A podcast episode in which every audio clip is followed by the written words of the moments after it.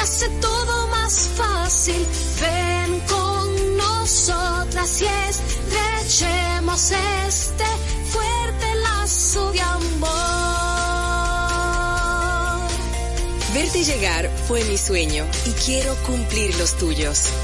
Te tomaré de la mano y juntos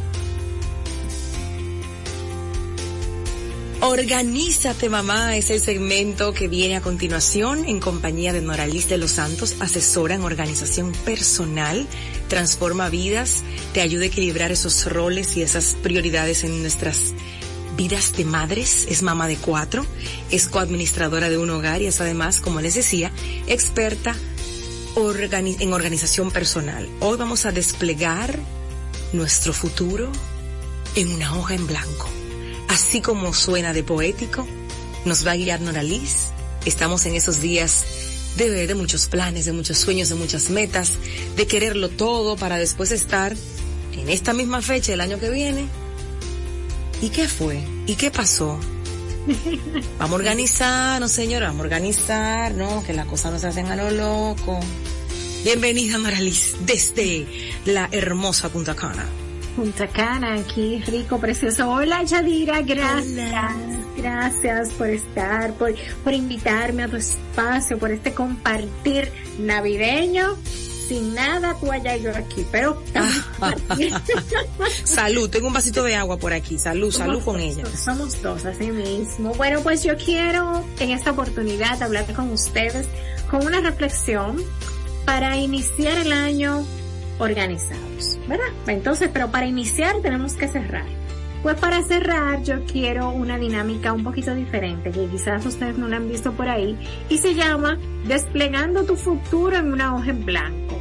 ¿Cómo que en una hoja en blanco? Sí, sí, sí. Yo quiero que te visualices como tu vida como una hoja en blanco.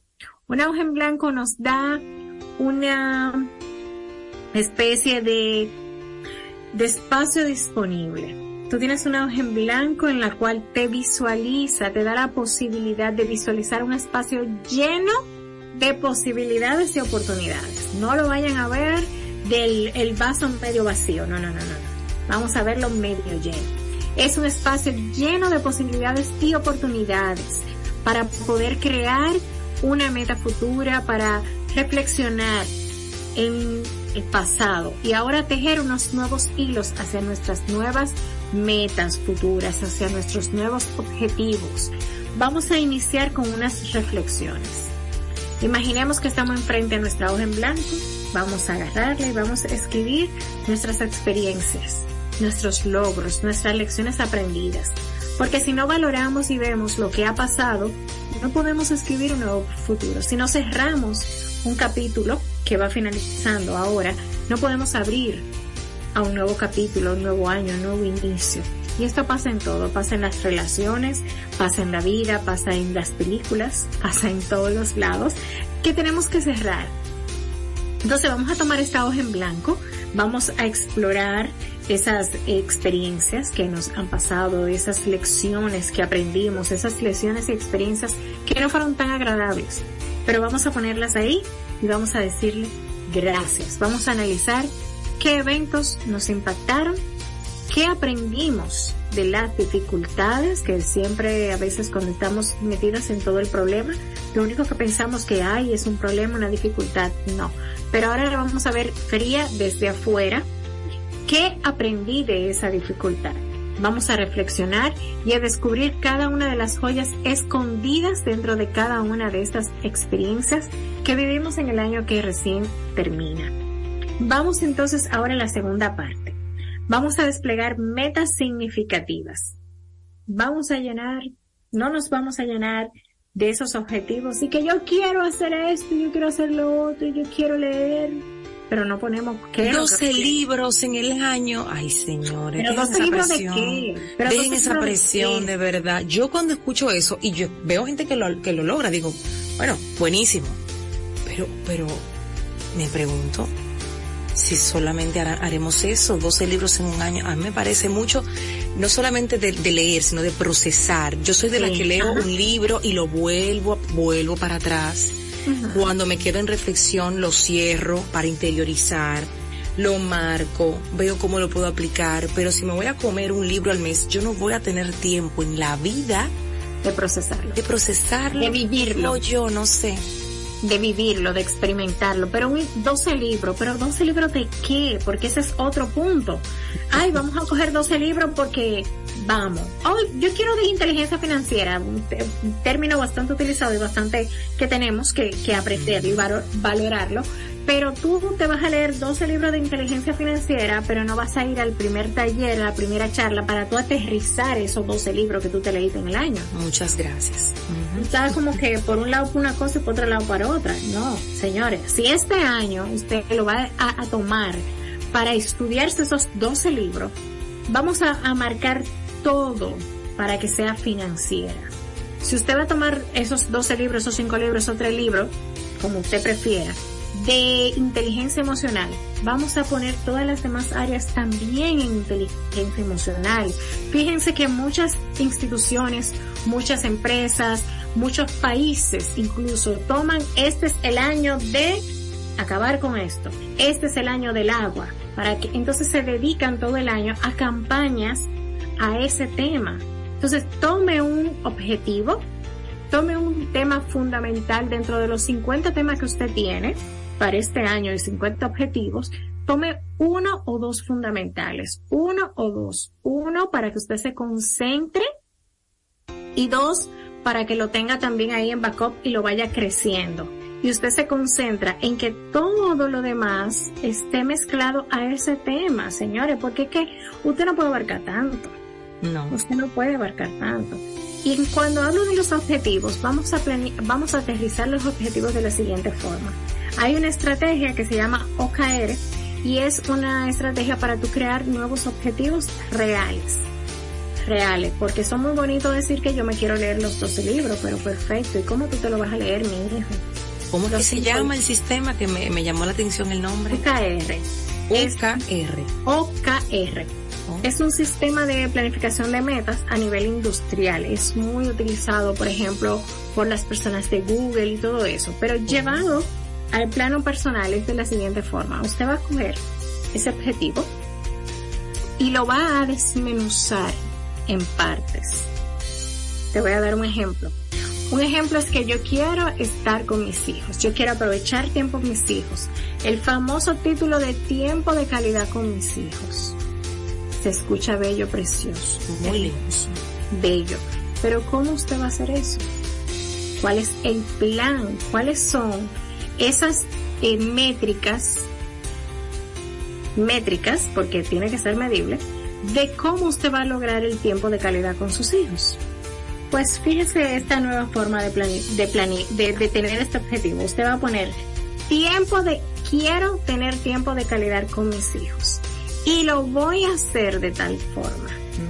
Por ejemplo, 30 minutos eh, con cada uno de mis hijos, en mi caso que tengo cuatro, 30 minutos con cada uno de mis hijos diarios.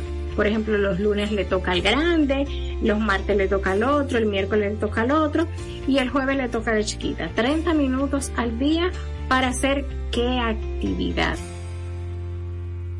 Ya estamos viendo que el tiempo de eh, calidad con mis hijos fue bajando y dividiéndose, porque se bajó a que es con cada uno, que son 30 minutos, y después yo asigné cuáles son los días de esa actividad de 30 minutos. Y se va teniendo más claridad, va teniendo mayor sentido. Tú tienes una idea, es como el, el mapa mental, el mapa conceptual que utilizamos en muchos aspectos, que es que tenemos algo en el medio y de ahí salen muchas ramificaciones y a partir de ahí nosotros nos concentramos en la idea principal. Esto nos permite tener el objetivo bastante claro y estar ahí. Y después, a través de un mes, dos meses, tú te puedes verificar si realmente cuántos lunes tú estuviste con uno, cuántos martes con otro y cuántos miércoles con el otro. ¿Qué te parece, Yadira? Me parece genial porque lo puedes, es como las metas SMART un poco para que la gente tiene ese concepto más este familiarizado, familiarizado que el OKR, pero fíjate que de decir tiempo de calidad con mis hijos, que es sumamente ambiguo, totalmente abierto a un media hora diaria con, con cada una. En el caso de Noralis que tiene cuatro. Lunes, martes, miércoles y jueves. Plan. Exactamente. Entonces vamos a empezar a ver esos objetivos de esa forma vamos a desplegarlos en metas significativas y en conceptos y acciones que tú puedas medir a través del tiempo para tú poder lograr saber qué tienes que mejorar y qué no. Una diferencia de este sistema es que o lo logras o no lo logras. Es muy eh, estricto en el sentido de que si tú pusiste que tú quieres más tiempo de calidad con tus hijos, pero tú tienes que ser sumamente consciente de qué es tiempo de calidad de cuánto es ese tiempo de calidad y cómo lo vas a distribuir. Porque según lo que vimos, viste que le puse 30 minutos un día a la semana con cada uno de ellos. Yo estoy teniendo métricas.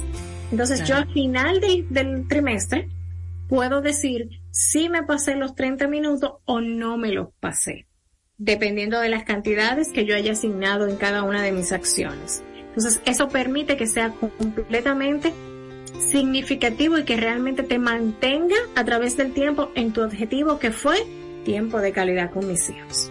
Bien, vamos como el segundo paso o el tercer paso, mejor dicho, diseñando tu propio camino. Cada persona tiene un camino único que recorrer y te animo a que diseñes el tuyo. Tu hoja en blanco permite que tú diseñes lo que tú quieres. Eso es tuyo, no es la hoja de Nora Liz, la mía y la, de Nora no va a ser igual jamás en la vida. Yo tengo dos niñas, Nora tiene cuatro. Te estoy diciendo Nora de cariño, Nora Liz tiene cuatro.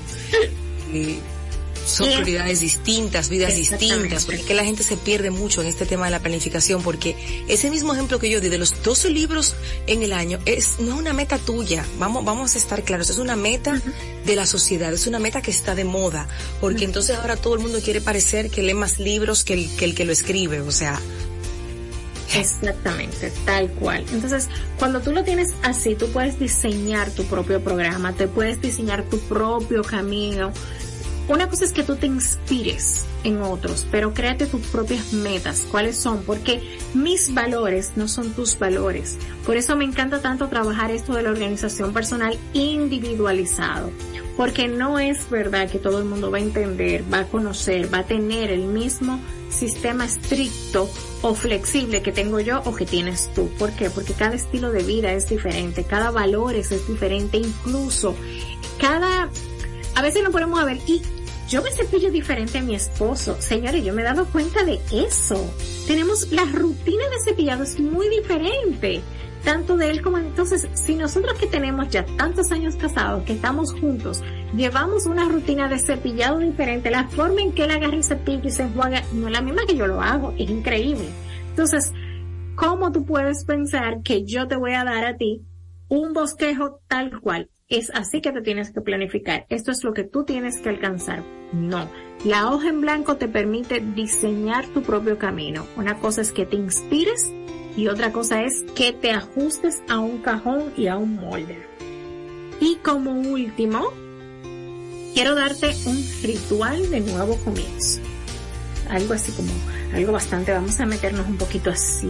De místicos. Místico ahí Además de tú tener una reflexión de lo que pasó en este año que está terminando y una planificación de cómo tú vas a lograr tus objetivos, vamos a tomar rituales que simbolicen un compromiso para este nuevo comienzo.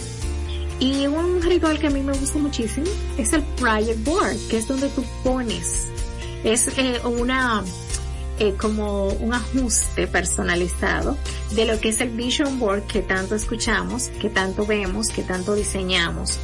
Y yo quiero que tú le des tu, tu propio enfoque, pero que lo plasmes ahí, que lo que sientas en la libertad de ponerle los colores que gustes, que le pongas las imágenes que gustes, si no quieres poner la imagen, si quieres ponerle el número como tú desees. Pero debes de tener un espacio en tu hoja, puede ser tu misma hoja en blanco.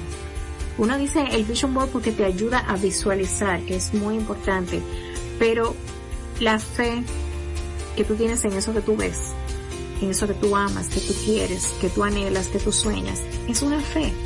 Es lo mismo, es visualizarte. La fe que es ver lo que no es como si fuese. Entonces, si tú lo ves en un vision board, tú estás visualizando.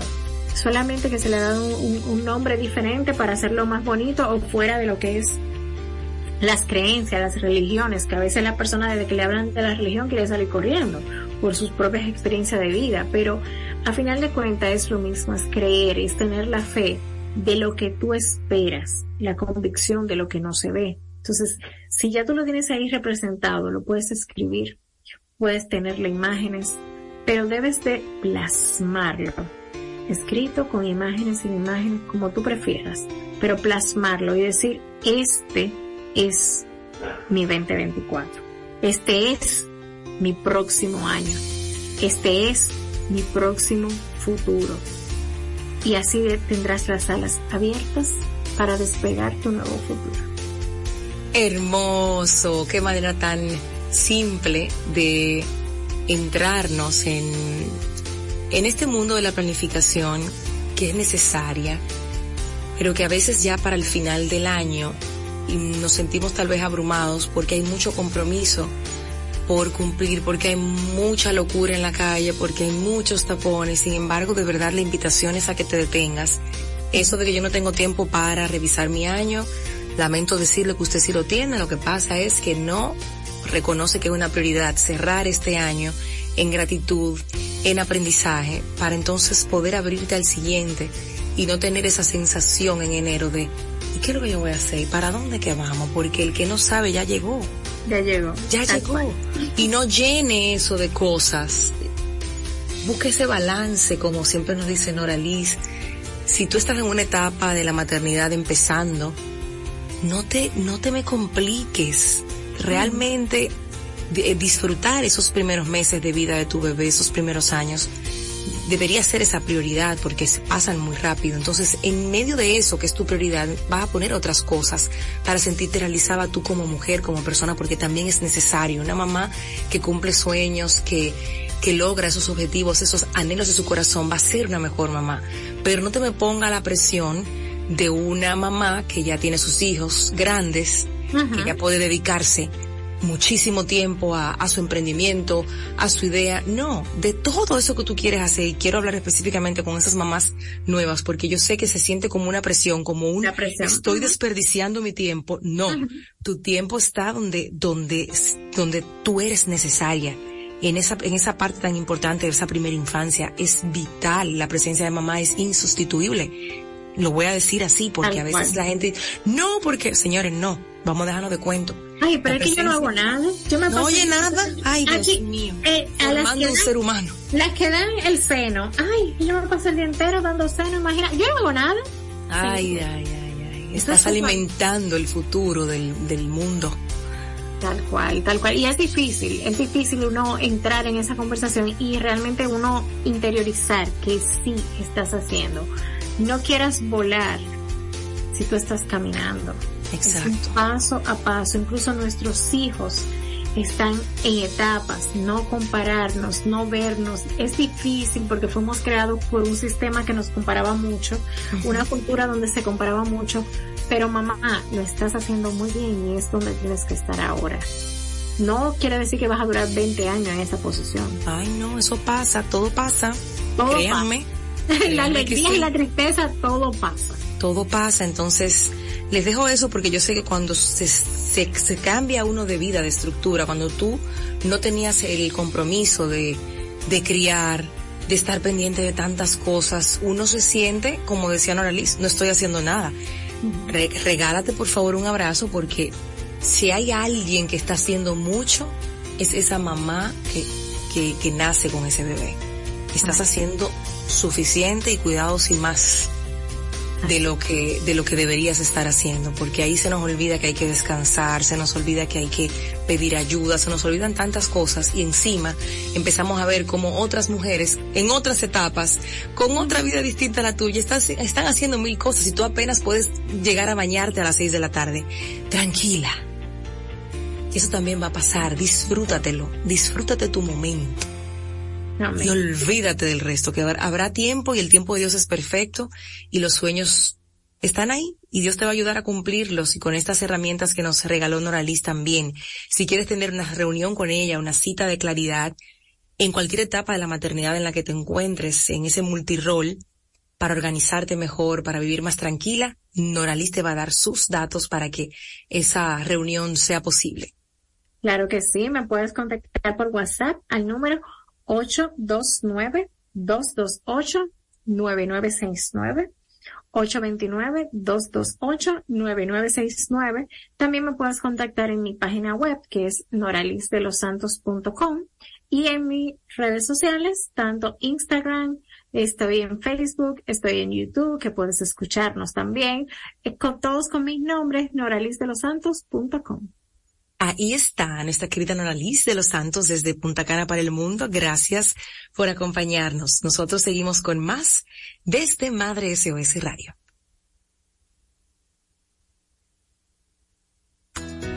Soy Yadira Pimentel, educadora de madres y padres en crianza positiva y creo que no estamos llamados a ser perfectos, sino a ser mejores cada día.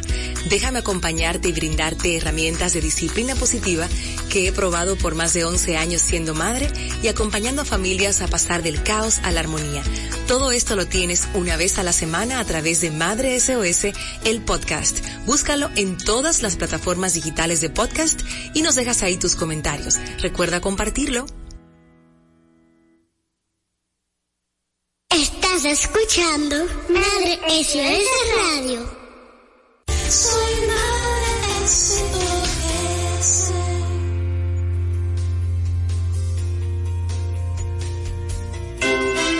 En esta época de Navidad, compartir las tradiciones en familia y transmitir la importancia de dar y recibir amor de ser solidarios, de alimentar el espíritu y de disfrutar de las pequeñas cosas de la vida, se convierten en el mejor regalo que podemos ofrecer a nuestros seres queridos. Soy Yadira Pimentel y en este tiempo para renovar la fe en Dios, amar a los demás y poner en alto el amor y la paz, te invito a enseñarle a tus hijos el mensaje de renovación de fe en esta Navidad. Esta es una Navidad inolvidable. Madre SOS Radio en Navidad.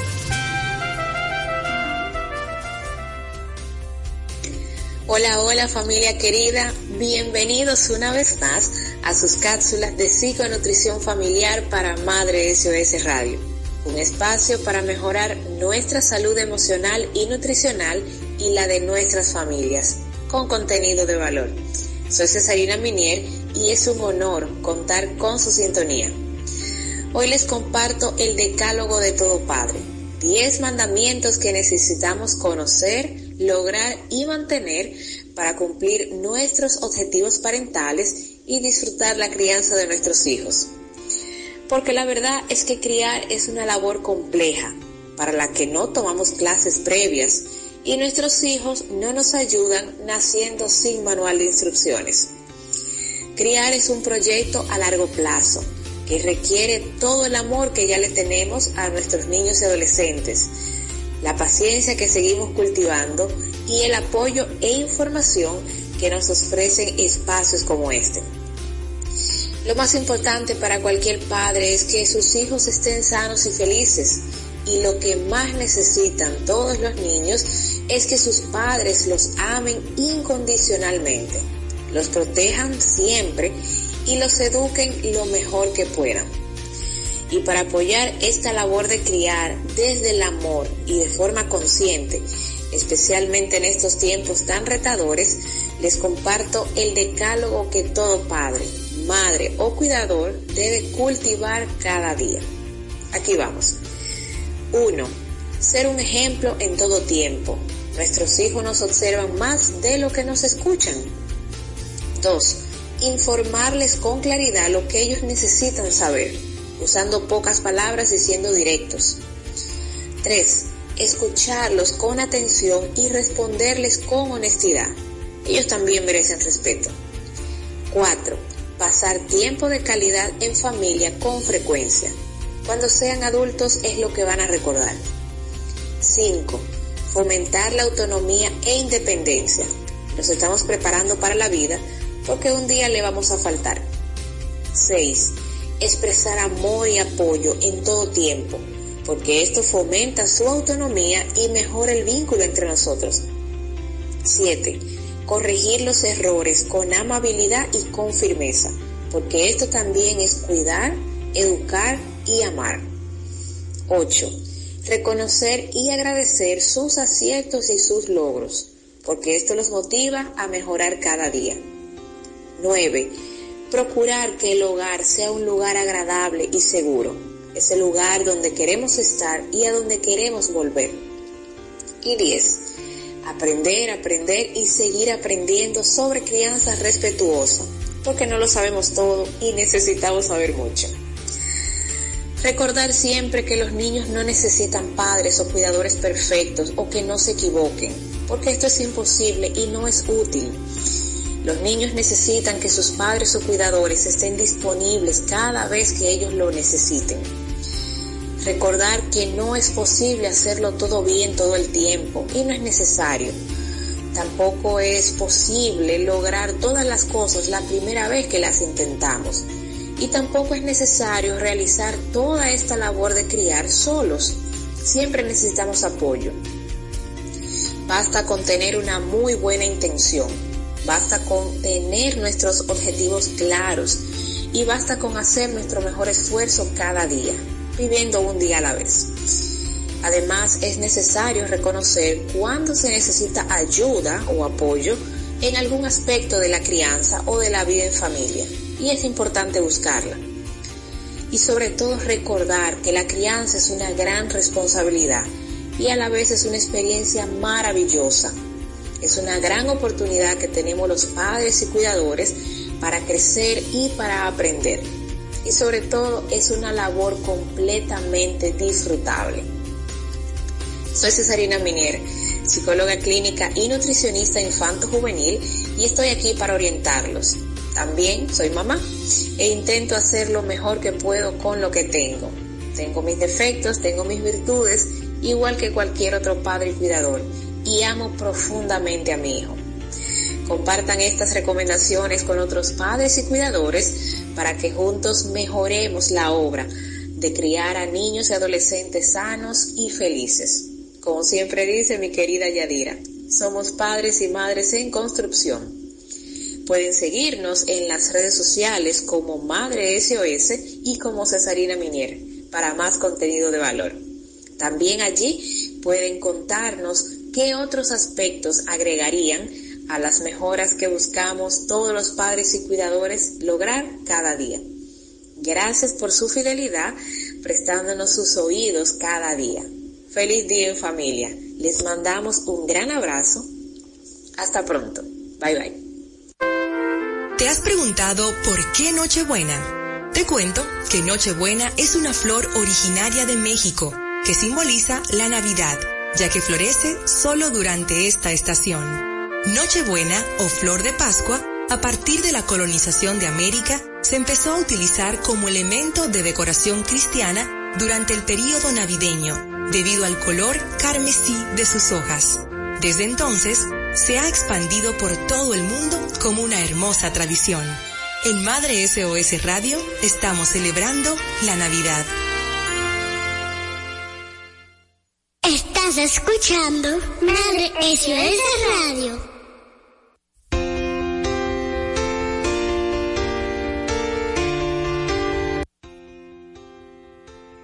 Gracias por estar con nosotros en Madre SOS Radio en este segmento de bienestar porque queremos eso, vivir en bienestar. Recibimos a nuestro queridísimo amigo de la casa ya, Ricardo Pichardo, que es psicólogo, que es comunicador, que habla sobre autoestima, dependencia emocional, que trabaja con familias y que tiene una cuenta que se llama Psicohumanizar porque precisamente se dedica a humanizar la psicología y hoy nos trae el tema distorsiones cognitivas. Y yo sé que muchos en este momento escuchando dicen, ¿qué? ¿Cómo? ¿Qué es eso?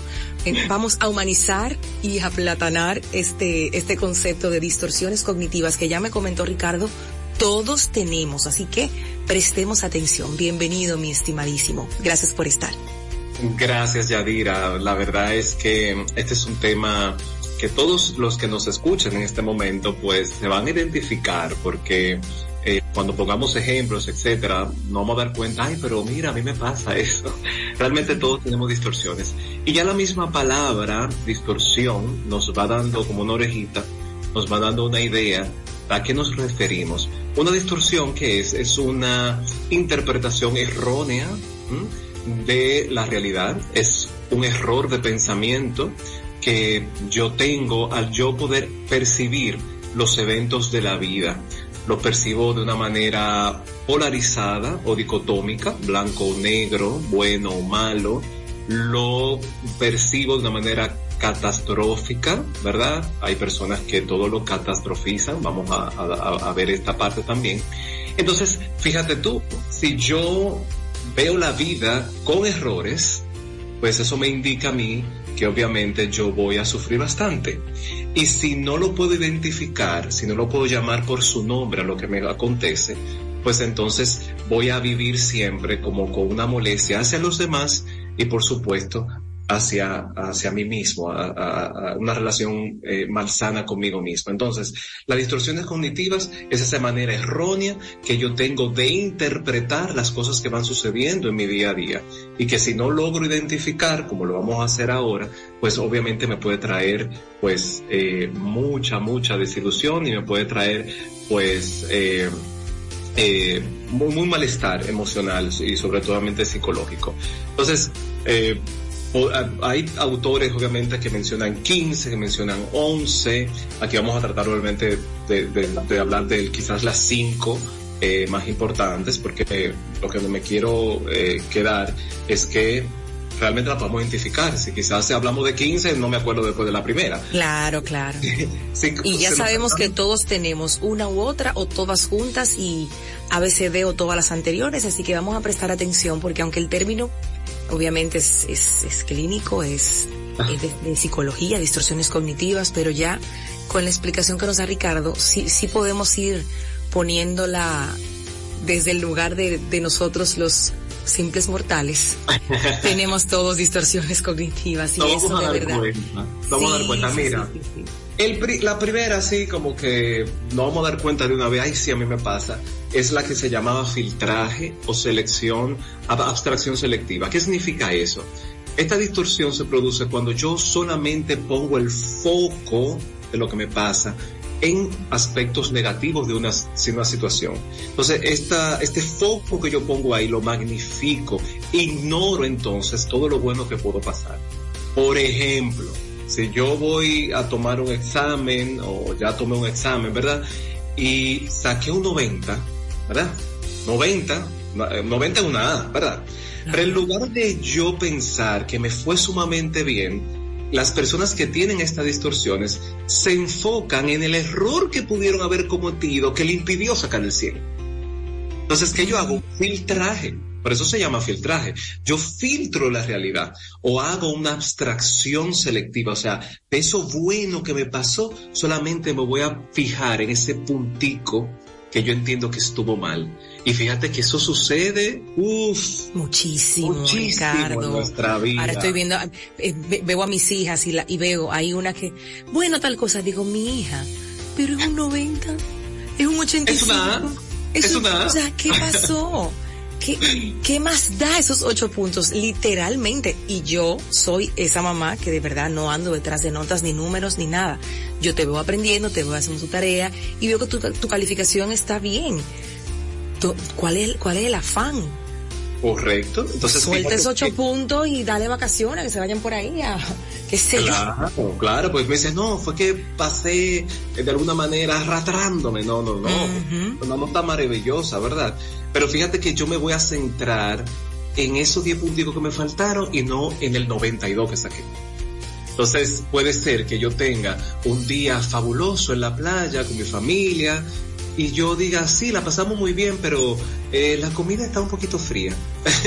o sea, fíjate cómo yo me enfoco quizás en ese puntito, pero obvio, todo lo que pasó en esas 12 horas que pasamos maravillosamente en la playa. Entonces, fíjate que hay que tomarlo en cuenta porque esta distorsión lo que hace es que nos pone como una visión de túnel, donde yo solamente puedo ver un elemento de toda la situación que es mucho más grande. Bien. Sí. Entonces yo creo que ahí la, la, la, la, la podemos entender bien y la podemos eh, de una vez como, ah, sí, espérate, yo hago esto, Check, eso sí. me interesa, sí, como, es lo que nos interesa. Segunda distorsión es el pensamiento dicotómico, es el pensamiento polarizado. Y ya su nombre nos va indicando de qué se trata. Es el, es el pensamiento que yo tengo donde es todo o es nada. De acuerdo a esta distorsión, obviamente, el patrón del pensamiento se basa en los extremos. Para estas personas no hay una escala de grises. O, o yo saco un 100 o me fue mal. O yo saco un 100 para seguir con el mismo ejemplo anterior. O, o no, me, me, me siento frustrado porque quiero un 100 que yo quería. Entonces, fíjate que este tipo de personas, eh, y estas, eh, obviamente, pensar de esta manera tan rígida, pues obviamente me lleva a la frustración, porque nada en la vida es perfecto. No, iba a decirte que algunas cosas, pero absolutamente nada. La vida no es obviamente perfecta. No todo es blanco o negro. Hay también grises. Hay también tonalidades de grises, ¿no? Entonces, fíjate que a este tipo de personas que tienen esta distorsión se le hace muy difícil aceptar los contrastes, se le hace muy difícil ver las diversas caras de un mismo suceso. Entonces es importante tomarlo en cuenta, ¿no? Porque eh, fíjate tú, o sea, voy a vivir sufriendo la vida entera porque si hago yo cosas que no me salen 100% bien, pues voy a sentir siempre fracasado. O si no sale perfecto, pues voy a vivir fracasado y obviamente como nada es perfecto, voy a vivir sintiéndome fracasado. Entonces, fijémonos a ver los pensamientos polarizados que tenemos. No todo es bueno o malo, porque entonces también, y como dije anteriormente, poniendo el ejemplo del mismo examen, si no saqué 100, eso significa que fracasé. No, si sacaste, bueno, en primer lugar, si sacaste un 70 ya aprobaste, por ahí.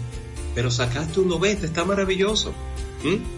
Entonces, fíjate que el, el, peligro de esto es, es que si no sale perfecto, entonces me voy a sentir triste, me voy a sentir fracasado. Para mí eso no, no, no, no me da obviamente satisfacción, alegría, porque era un 100 que yo quería. No, podemos vivir con el 90, podemos vivir con el 80. Hay veces que vamos a tener que vivir inclusive hasta con que me quemé en un examen. Y eso Correcto. significa, obviamente, que mi valía pues dependa de ese examen. Bien. Entonces tenemos, para ir recapitulando, tenemos el filtraje, ¿verdad? Y tenemos ese pensamiento polarizado. Una tercera que es muy común también, si nos damos cuenta todas son muy comunes cuando la vamos entendiendo, es la sobregeneralización. ¿A qué, nos ¿A qué nos referimos cuando yo sobregeneralizo? Es esa tendencia que yo tengo a pensar que lo que me sucedió en una oportunidad va a seguir siendo lo mismo en otras situaciones similares. Por ejemplo, y para seguir con el mismo ejemplo del examen, si yo me quemé una vez, pues hay personas que tienen esta, esta distorsión y piensan que en todos los exámenes que van a venir me voy a quemar. Sobregeneralizo. O sea, una, eh, me fue mal con una tarea que me asignaron en mi trabajo. Entonces, ok, pues quiere decir que ya yo no sirvo para eso. O quiere decir que ya cuando mi jefe me vuelva a asignar algo no lo voy a poder hacer bien. Y sufro mucho, ¿verdad? Así Porque es. anticipo, ¿verdad? El posible desenlace futuro basándome en eso que quizás sí me pasó una vez. Entonces estoy sobregeneralizando. Y te machacas, pero de una Claro. manera que es hasta in- es muy insana porque no te permite es avanzar. totalmente insano. Y cuando, y si, yo sé que la gente ahora están haciendo como insight, ¿verdad? Que es como, ah, Claro. Ay, sí, pero mira, yo soy así también. Eh, yo recuerdo siempre, y lo, lo, lo, lo recuerdo con mucho, hasta con un poquito de humor. Yo recuerdo que mi abuela, eh, yo me crié con mi abuela, y ella decía que ya no comía queso frito. Y yo, abuela, pero ¿por qué tú ves con queso frito tan rico, un queso frito? Y me dice, no, porque en el 66, ay, ay. embarazada de tu tía, me cayó mal y yo más nunca. Wow. Ese es un ejemplo de sobregeneralización. Obviamente quizá estaba embarazada, qué sé yo, con los malestares, este quesito le cayó mal y ya más nunca en la vida le, lo volvió a probar. Porque Jamás ni nunca, como dice. Y va a volver a caerle mal. Puede ser que sí, pero puede ser que no, obviamente.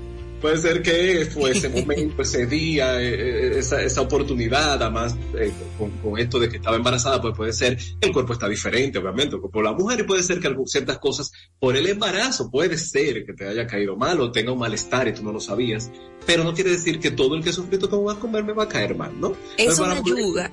Te ayuda sí. a preguntarte esa experiencia de tu abuela, ojalá vuelva a intentar eh, comer sí. para, para ver qué tal le, le sale este tema de las distorsiones cognitivas pudieran venir precisamente de traumas anteriores, de experiencias vividas, de cosas que te, que te dijeron en algún momento y se convirtieron en una distorsión cognitiva? Claro que sí, porque fíjate que, y por eso qué buena y válida tu pregunta, una de las distorsiones que aquí vamos a ver también es el de racionamiento emocional. ¿Qué significa eso? Razonamiento emocional, y ya obviamente la planteo para contestar tu pregunta, es que yo creo que como yo me siento es la verdad. ¿Mm? ¿A qué yo me refiero? Si yo me siento un perdedor, me siento un torpe, ya porque yo me siento así, ya yo siento que es la realidad y no necesariamente. ¿Por qué? Porque mis emociones, las emociones en sí no tienen una validez por sí mismas. ¿Por qué? Porque son fruto de un pensamiento. Por ejemplo, si yo pienso que soy bruto, obviamente yo me voy a sentir triste. Fíjate que la emoción viene luego del pensamiento. Y obviamente si mi pensamiento es distorsionado, que es lo que estamos hablando aquí, pues mis emociones también van a ser distorsionadas. Entonces, no es lo mismo yo sentirme de una manera en un momento determinado, pero no quiere decir que siempre voy a sentirme de la misma manera y no tiene que ser verdadero como me siento. Por ejemplo, eh, puede ser, por ejemplo, con una ruptura amorosa, yo sienta, wow, no puedo vivir sin esa persona. Y, y, y, como lo siento, pienso que va a ser así, pero no es verdad, tú sí puedes vivir sin esa persona. Entonces, yo me siento así, pero eso no es lo que yo soy. ¿Ves la diferencia? Totalmente. A veces, Total. cuando eh, tenemos que tener cuidado con lo que sentimos. ¿Mm? Sí, porque a veces, y eso lo leí en, en, en el libro El Poder de la Hora, nos toca ser observadores de nuestros pensamientos, porque no somos nuestro pensamiento. Sí, es como salirse y como verlo pasar y poderlo desde el lugar hacia afuera analizarlo. Ven acá, pero ¿de dónde yo saco eso? Exactamente. Entonces, y perfectamente, contestando a tu pregunta, claro que sí, mira, todo lo que somos, toda nuestra autoestima es aprendida, es aprendida. Y la buena noticia es que como así como lo aprendimos, lo podemos desaprender y aprender nuevas uh, formas más sanas, más adaptativas de poder enfrentar, obviamente, pues nuestra realidad. Fíjate que todo esto que hemos ido conversando hasta ahora, lo hemos aprendido de quién? De la casa, del hogar, de mamá, de papá, de, del ambiente, obviamente, que, que, que, que nos rodea, lo aprendimos y obviamente cuando me enfrento a una situación en particular, pues pienso obviamente de, esta manera, pero yo dándome cuenta, y ese es nuestro objetivo aquí en esta conversación, pudiéndolo traer así en papel, en ejemplos, eh, de a poquito, puedes decir, pero es cierto, eso no es lo que yo soy, eh, no es verdad que yo obviamente soy un fracasado porque no tuve un 100. ¿m? Que pasa en muchas casas. Tú, por ejemplo, en tu casa eh, sucede que son tus hijas las que eh, se, se, martirizan de alguna manera. Ay, sí, yo no sé, yo le digo a mis hijas, pero ¿y cuál es la presión? Exacto, de verdad les pregunto casa, porque no entiendo. Pero hay casas, obviamente, que si no se llega a ese 100, obviamente, pues hay problemas. Entonces, sí, también, también, sí. también conozco historias. Ellas mismas me las cuentan. Digo, entonces, si usted de aquí, siempre les he dicho, las que andan detrás de que yo entre al, al portal a ver la nota, no sé qué, son ellas que siempre me, me viven diciendo. Ajá. De hecho, en estos días le entregaron a Yalía una medalla por desempeño académico, pero una cosa sí, eh, oro, el, el máximo. Y las mamás que están alrededor tienen total claridad de cuál es el promedio de sus hijas, ¿no? Porque la mía era 25, porque la mía que sé yo cuánto. Y me preguntan, ¿y cuál es el promedio de Yalía? Y yo me quedé, tú supiste, en Belén con los pastores, digo yo, mira, yo de verdad que no tengo ese dato. Yo sé que esa niña se faja, hace su tarea, vine aquí a aplaudirla por su reconocimiento, pero de verdad, de verdad, el número yo no lo tengo. Qué maravilla, qué maravilla, pero obviamente te felicito, pero eso no es todo, eso no pasa en todos los casos. Yo, lo sé, me miraron como, eh, ok. Eh, ¿Cómo que tú no sabes? yo, miren, honestamente no tengo idea. Así es, entonces fíjate qué interesante, Yadira, eh, fíjate cómo vamos desconstruyendo claro. y cómo vamos desmontando, ¿verdad? Eh, todo esto que eh, cómo actuamos frente a las cosas que nos pasan. Y como tú decías, es activar ese observador, eh, ¿verdad? Ese observador interno que todos tenemos y poder de alguna manera, espérate, esto que estoy pensando, esto que me está sucediendo, cómo me estoy sintiendo, es real, de dónde viene, y obviamente si nos callamos y dejamos obviamente que, que la emoción eh, tenga su curso normal, a veces está muy alta, pero como toda emoción va a bajar, va a bajar, entonces cuando esté menos, menos tensa, ¿verdad? Y menos intensa, ahí yo puedo tomar mejores decisiones. Pero yo no soy lo que yo pienso. Y ese, es, tan poderoso eso que tú acabas de decir, Ricardo. No soy lo que yo pienso. Tú sabes cómo se martiriza uno porque nos pasa y es claro, cuando escuchamos este tipo de mensajes, tú te, como que te, te remueves y tú dices, pero espérate un momento. Porque incluso hay hasta días del mes, y lo digo como, como mujer, que esos pensamientos y esa distorsión cognitiva se gobierna y tú dices, bueno, pero ¿qué es lo que pasa? Si no lo hacemos, si no lo traemos a la conciencia, no podemos hacer este ejercicio que nos está regalando Ricardo. Así es, y se llama razonamiento emocional, para que le pongamos nombre. Mamá, razonamiento emocional. Obviamente, es como lo que tú has dicho, o sea, de acuerdo a esta distorsión, lo asumimos, obviamente, que lo que yo siento, y especialmente lo desagradable, porque esta es la distorsión, porque no necesariamente eh, nos sentimos maravillosos y perfectos y eso lo sentimos, no, tiene que ver siempre con lo desagradable. Exacto. porque, porque no pienso, ay, soy fabuloso y me siento súper bien porque soy fabuloso. ¿Qué le pasa a nuestro cerebro, por Dios? Es con lo desagradable. Entonces, lo que tú sientes no necesariamente equivale con la realidad. Entonces, si tú te sientes en un momento inferior a los demás, no necesariamente quiere decir que eso es así. Puede ser que en ese momento quizás busca lo que te gatilló, lo que te detonó y puede ser que eso es lo que te esté recordando, quizás una herida de tu infancia, que eso podría ser otro tema, obviamente de, otro espacio, pero no es lo que tú eres. O puede ser que sea el pensamiento de esa persona, el punto de vista de esa persona. Recordemos que, y esa otra distorsión, que es la tomarme la cosa personal, que se llama personalización, o sea, eso que piensa el otro de mí es su opinión, no es la realidad. No es la realidad. Entonces, ya le, pusimos nombre a eso que a veces sentimos y no sabemos cómo se llama. Razonamiento. Pues, respiremos todos al mismo tiempo. Uno, dos y tres. Así es. Y mira, ya diré, este el último y no menos importante es la interpretación del pensamiento. Y ya con eso de interpretación ya podemos darnos cuenta que ahí hay una distorsión. O sea, aquí lo que sucede es que la persona actúa como si realmente pudiéramos adivinar lo que piensan y sienten los demás. Eso pasa, señores, todos los días. Vivimos interpretando. Ay, Dios mío, pero ustedes, ay, Dios mío.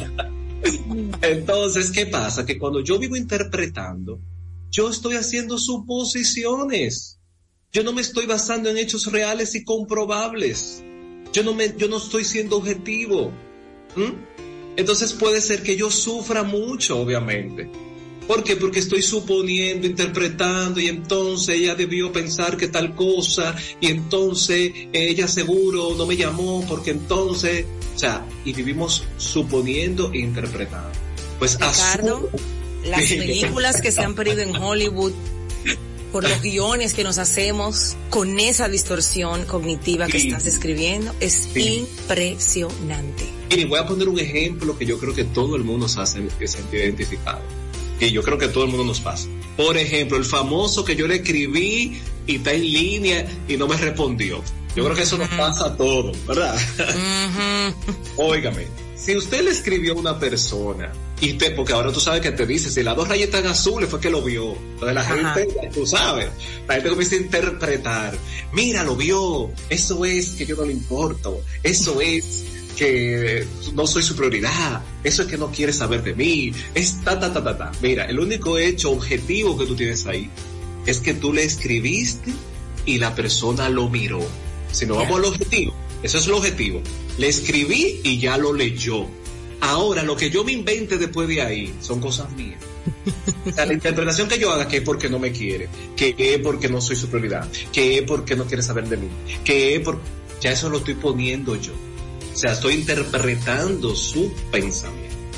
Entonces, muchas veces lo que se esconde, ella dirá, detrás de esta distorsión, es un mecanismo que en psicología nosotros llamamos proyección. ¿Qué es la proyección? Es yo poner en los demás las cosas que yo realmente pienso. Por ejemplo, si yo digo, obviamente que esa persona eh, no quiere saber de mí porque no me contestó, muy probablemente eso es lo que yo hago cuando no le quiero contestar a algo. ¿Te das cuenta? Ay, Dios mío. Es una proyección, o sea, como yo hago eso, ay, mira, me está escribiendo Yadira, no le voy a contestar. Pero yo creo que todo el mundo piensa o actúa como yo hago. Por eso es una, es una distorsión. Porque no necesariamente. Y obviamente puede ser que sí, puede ser que sí, pero no, no vamos a vivir de interpretación y de suposiciones porque vamos a sufrir bastante. Wow. esto, ha, esto ha sido casi que una masterclass este segmento porque de verdad que todas las que describiste de las distorsiones cognitivas, estamos conversando con Ricardo Pichardo, psicoterapeuta, locutor, comunicador, amigo nuestro que nos ha traído este interesantísimo tema de que todos tenemos distorsiones cognitivas. Y de las 15 nos ha regalado las cinco tal vez más comunes donde creo que la mayoría de quienes están escuchando han hecho sí, ajá, check y sobre todo esa última. Yo creo que de esa última no se salva ningún ser humano. Yo creo que no. Sobre la tierra. de interpretar y hacerse la película de su vida en, en su cabeza. ¿Cuántos matrimonios se, se, se laceran con esto? Porque, no sé, habría que hacer una, una investigación, pero creo que nosotras tenemos una facilidad para esa última distorsión que mencionaste, el, en la interpretación de lo que el otro hace o deja de hacer. Miren que me, aquí me estoy metiendo a lo, a lo hondo, sin salvavidas, sin salvavidas, pero, pero sí, y, lo, lo, digo por experiencia, cuando, cuando quiero desmontar eso que interpreté y me acerco a mi esposo y le digo, mi amor, cuando tú tal cosa, tal cosa, y me mira como, ¿qué? Pero para nada. Pero es que yo no estoy ni siquiera pensando en eso. Pero ¿y por qué que tú? Digo, ay Dios mío, mi madre. Mira, ya yo peleé contigo en mi cabeza, ya yo te dije tres cosas. Ya. Sí, sí, sí, sí. Ya sí, yo hice de todo. Sí, sí, sí, sí. Totalmente. Nos pasa todo, ¿eh?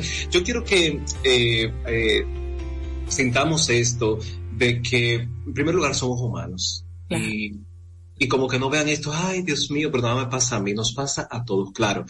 Lo que me debe llevar esto es a yo tomarlo más en cuenta, es a yo tenerlo presente, es a este programa, no sé, guardarlo, grabarlo, ponérmelo cada mañana, no sé, para recordarlo, pero no para recriminarme, no para decir, ay, pero mira qué tonto, ay, Dios mío, pero yo... nos va a pasar en cualquier momento. Lo que debo tenerlo presente, porque si no lo tengo consciente, como decía el gran psicólogo Jung, pues obviamente mi inconsciente va a dominar mi vida y yo le voy a llamar destino a eso. Mm-hmm. Y realmente no es un destino. Yo obviamente puedo sí serme consciente, que bueno que estás escuchando este espacio, eh, y tomarlo en cuenta para llevarlo a la conciencia y desde la conciencia entonces poder actuar de una mejor manera. Porque si lo tengo inconsciente, pues voy a actuar simplemente pensando que lo estoy haciendo bien, y etcétera, ¿no? Y pensando que claro, porque lógico, porque si no me llama, pues claro, lógico, no me quiere. Lógico. Lógico. Y, y, ese pobre hombre quedado por algún, por algún lugar o con alguna situación o, o qué sé yo. Ay, sí mismo, ante la duda preguntar, porque nos hace más fácil yo suponer e interpretar que yo preguntar. Si tengo una duda, pregunte. ¿Y cuánto problema nos vamos a ahorrar? Pero muchos, pero muchos de verdad. Bueno. Así es, así es. Ha sido un regalo tenerte hoy. Gracias de verdad, Ricardo. Por favor, no te vayas sin decirnos dónde podemos ir a sentarnos contigo para trabajar cada una de estas distorsiones, porque tú decías, todas las tenemos. Eso no significa que usted se va a sentar a ver cuándo, cuándo se le pasa o cómo, o cómo le arruina su vida tener este tipo de distorsiones cognitivas, cómo se pueden trabajar, porque tú ya dijiste que sí se podía. La consecuencia de no hacerlo es, es de verdad no vivir feliz, no vivir en bienestar, que es lo que nosotros estamos promoviendo a través de este segmento. Hay una que otra distorsión que te está causando situaciones en tu vida, en tu propósito, con tus relaciones con tus cercanos, con tus compañeros, contigo mismo. No dejes eso así. Busca ayuda. Ricardo, ¿cómo llegamos a ti? Mira, muy facilito, pueden buscar en su Instagram, que creo que todo el mundo tenemos Instagram, psicohumanizar con P, así como la raíz, psicohumanizar. Y ahí en el link de la bio hay una pestaña que dice hacer cita y inmediatamente le va a traducir a, un WhatsApp y ahí puedes pues, pedir su cita y con mucho gusto vamos a agendarla y tratar de este tema y cualquier otro tema eh, de salud emocional que usted quiera tratar. Simplemente pues ahí me puede encontrar. Muchísimas gracias Ricardo Pichardo por haber estado con nosotros hoy en este segmento de bienestar. Ha sido de mucho provecho poder identificar todo, todas esas distorsiones cognitivas. Hay muchas más, pero creo que con las cinco que dijiste ya, ya con eso tenemos para trabajar. Vamos, vamos a empezar por ahí. Yo vamos creo que por ahí. vamos a avanzar mucho, mucho, mucho. Definitivamente. Psicólogo comunicador de Psicohumanizar, Ricardo Pichardo estuvo con nosotros hoy en Madre SOS Radio. Pausamos y volvemos con más.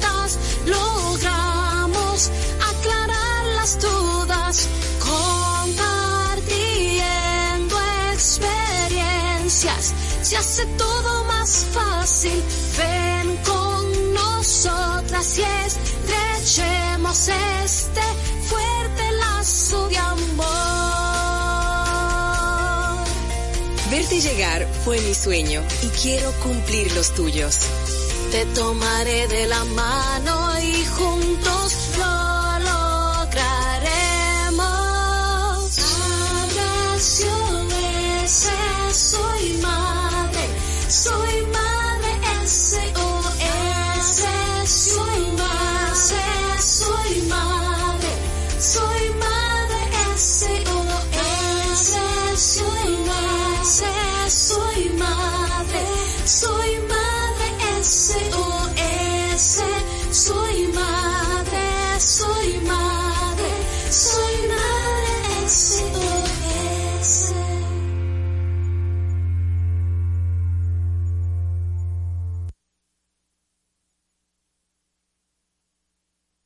Quisqueya FM, más que música.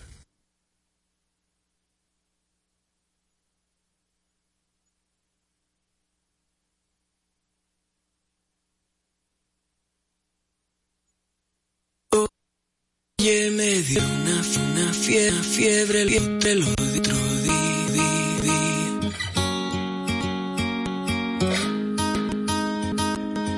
Por, por, por causa de tu amor, amor cristiano.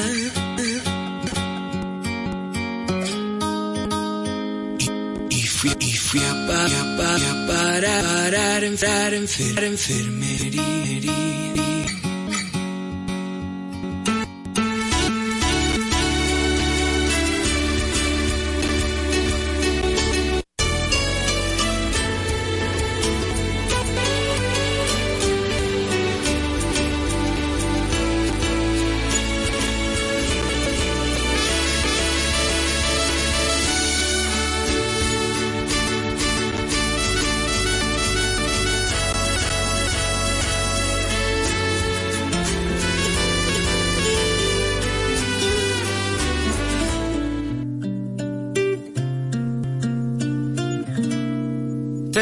Sobra mucho orgullo yo para decirme en la cara todo lo que sientes. Pero no tuviste miedo para enfrentarte contra toda una ciudad que pedía mi cabeza años atrás.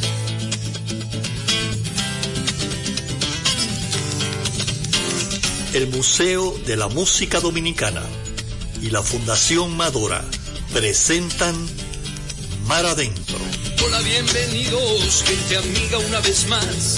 Es el inicio y hay que atarse los zapatos, un par de alas. Escapen de este tiempo y por un rato logren ver que las horas no se pierden, que la vida no se acaba. Las guitarras ya se encienden y la voz tratará de hallar espacio para compartir de nuevo el corazón y pasarnos bien y pasarnos bien el rato.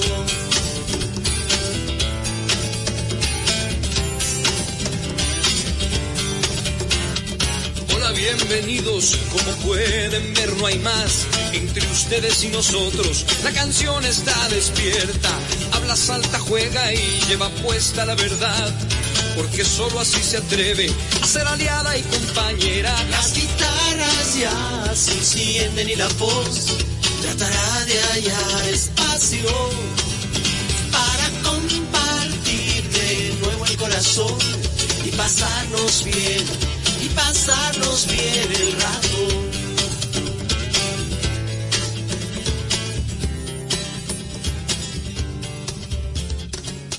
Buenas tardes, amigas y amigos de Mar Adentro. Vamos a tener a Joseito Mateo cantando solo boleros. Los dejo con Joseito Mateo y solamente boleros.